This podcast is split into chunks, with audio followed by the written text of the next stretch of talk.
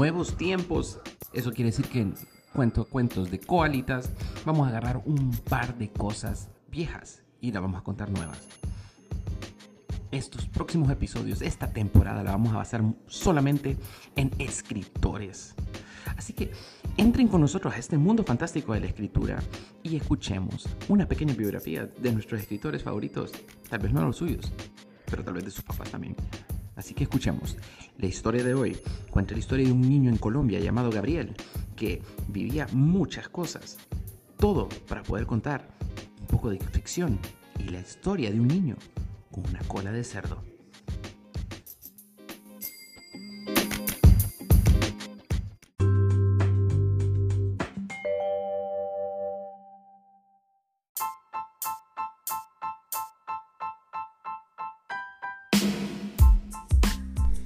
Que preparemos nuestras arepas. ¿Por qué? Vámonos a Colombia. Había una vez, en un pueblo pequeño de Colombia, donde vivía un niño llamado Gabriel. Gabriel era un niño curioso e imaginativo a quien le encantaba explorar el mundo que lo rodeaba. Pasaba horas vagando por el pueblo, observando a la gente y a los animales y soñando historias en su cabeza. Las historias en su cabeza fantásticas, luminosas, alegres, eran grandes historias. El amor de Gabriel por las historias lo llevaría eventualmente a convertirse en uno de los escritores más famosos del mundo. Pero esto no pasa tan rápido. Su nombre era Gabriel García Márquez y sus libros eran amados por las personas de todo el mundo. De hecho, le costó mucho escribir sus primeros libros y poder publicarlos y volverlos aquí, pero con persistencia lo logra. El camino de Gabriel para convertirse en escritor no fue fácil. Creció en una época en la que Colombia experimentaba, eh, digamos, problemas. Los adultos le decimos disturbios políticos.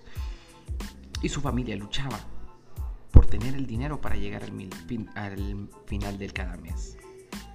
No era fácil comprar comida, no era fácil comprar todos estos lujos que nosotros dábamos de, de contado. Pero a pesar de estos desafíos, Gabriel permaneció, decidido a seguir su pasión por contar historias. Como joven, Gabriel después se mudó a la capital de Colombia, Bogotá, donde trabajó como periodista.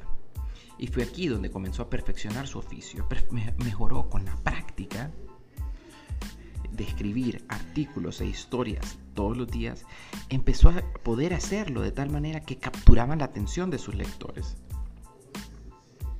verdadera vocación de Gabriel, la primera vez que sintió que estaba como en su gloria, en su salsa, fue cuando estaba escribiendo una historia de ficción.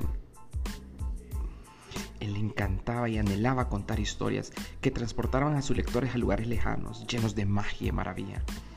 El estilo, de hecho, con el que él escribe sus cuentos y su historia se llama realismo mágico. Y así comenzó a escribir su primera novela.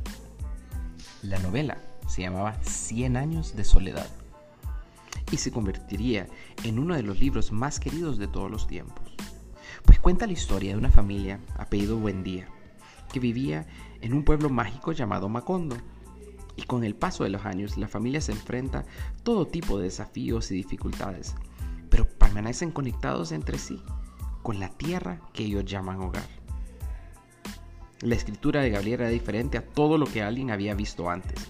Hay gente que le gustaba, hay gente que no, pero lo que nadie podía negar es que eran que historias que te mantenían atento y te querías saber qué pasaba.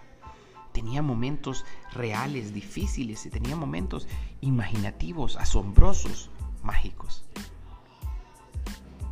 Combinaba estos elementos de lo que llamamos realismo mágico con, con comentarios sociales y políticos creando un estilo que lo hizo famoso en todo el mundo.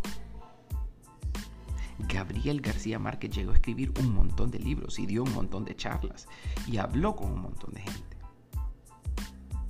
Él ya falleció, pero es uno de los mejores escritores que Latinoamérica ha tenido.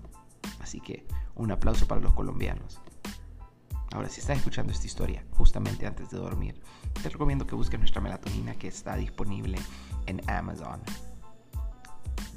melatonina de Vitamin. Igual te dejaremos un enlace aquí, pero síguenos para la próxima vez que vamos a estar contando otra historia de otro escritor del mundo entero. Buenas noches.